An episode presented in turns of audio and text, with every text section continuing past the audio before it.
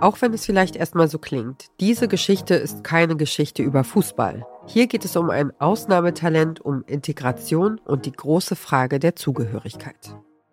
Wer ein bisschen vom Fußball versteht, der hat schon gesehen, dass da irgendwas äh, Magisches ist, würde ich jetzt mal sagen. Wir erzählen von einem Deutschen mit türkischen Wurzeln, von einem zwischen den Stühlen, einem, der von jedem Stuhl verdrängt wird. Die Botschaft ist, ähm, du kannst machen, was du willst. So richtig dazugehören mhm. tust du möglicherweise doch nicht. Und ja, wir reisen auch in die Türkei, um herauszufinden, warum Mesut Özil 2023 plötzlich ein Tattoo auf seiner Brust offenbart, das einer rechtsextremen faschistischen Vereinigung. An diesem Symbol Mesut Özil gab es dann irgendwie einen Bruch. Seitdem rennt er herum mit einem dauerhaft ausgestreckten Mittelfinger.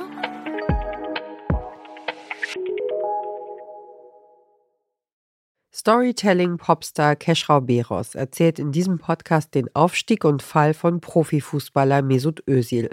Keschrau Beros kennt ihr vielleicht schon von anderen Formaten wie Cui Bono oder Wer hat Angst vorm Drachenlord? Und das hier ist der Podcast-Podcast von Detektor FM. Wir empfehlen euch heute Schwarz-Rot-Gold, Mesut Özil zu Gast bei Freunden. Der Podcast erzählt Özils Weg vom talentierten Ausnahmekicker zur politischen Figur. Als solche fällt er zum ersten Mal bei einer Bambi-Verleihung auf. In diesem Jahr wird eine neue Kategorie eingeführt, der Bambi für Integration. Und der geht an Mesut Özil, deutscher Vorzeigefußballer und Nachkomme türkischer Gastarbeiter. November 2010. Irgendwie echt lange her. Guido Westerwelle ist Bundesaußenminister. In den deutschen Kinos läuft gerade der siebte Harry Potter an.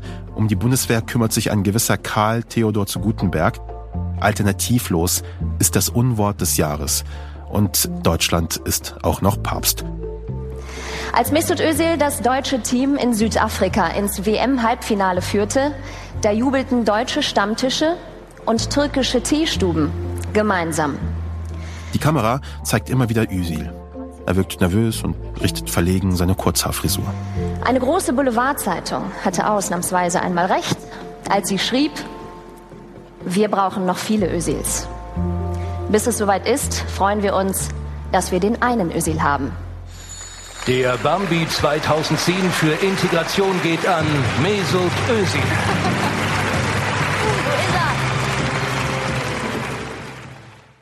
Unfreiwillig wird Özil zur Projektionsfläche und Vorzeigefigur für gelungene Integration. Später kippt das Bild von Mesut Özil. Er tritt Seite an Seite mit dem umstrittenen türkischen Präsidenten Recep Tayyip Erdogan in Erscheinung. Auf einem Foto ziert ein Tattoo der grauen Wölfe seine Brust, Deutschlands größte rechtsextreme Organisation. Dabei wollte der junge Özil doch eigentlich nur eins. Alle haben unisono gesagt so, das ist ein Typ, der will einfach nur spielen. Das, das ist Andreas Bock vom Fußballmagazin Elf Freunde. Der macht sich überhaupt keine Gedanken äh, um irgendwelche politischen oder gesellschaftlichen Sachen. Der macht sich einfach nur Gedanken so, wie kann ich äh, heute Nachmittag noch Fußball spielen, so, ne? Wie kam es dazu? Wie ist der Junge aus Gelsenkirchen, der einfach nur Fußball spielen wollte, so sehr in Ungnade gefallen? Die ganze Geschichte über Mesut Özil hört ihr in Schwarz-Rot-Gold. Schwarz-Rot-Gold, Mesut Özil zu Gast bei Freunden, ist ein Podcast von Andan und RTL Plus. In acht Folgen werden der Aufstieg und Fall und die Geschichte des Mesut Özil erzählt. Und die führt uns von staubigen Bolzplätzen in Gelsenkirchen an die glitzernde Schwarzmeerküste in der Türkei. Und wer diesen Podcast hört, holt sonntags gern den Puzzletisch raus und wählt ein Motiv mit unendlich vielen Mustern und Farben. Das war unser Podcast-Tipp für heute. Wenn ihr morgen noch auf dem Laufenden bleiben wollt, was unsere Empfehlungen angeht, dann abonniert unseren Podcast auf eurer Lieblingsplattform. Wir freuen uns auch immer über einen Like oder einen Kommentar von euch. Dieser Tipp kam von Julia Segers, Redaktion Caroline Breitschädel, Johanna Voss und Doreen Rothmann. Produziert hat die Folge Henrike Heidenreich. Und ich bin Ina Lebetjew. Wir hören uns.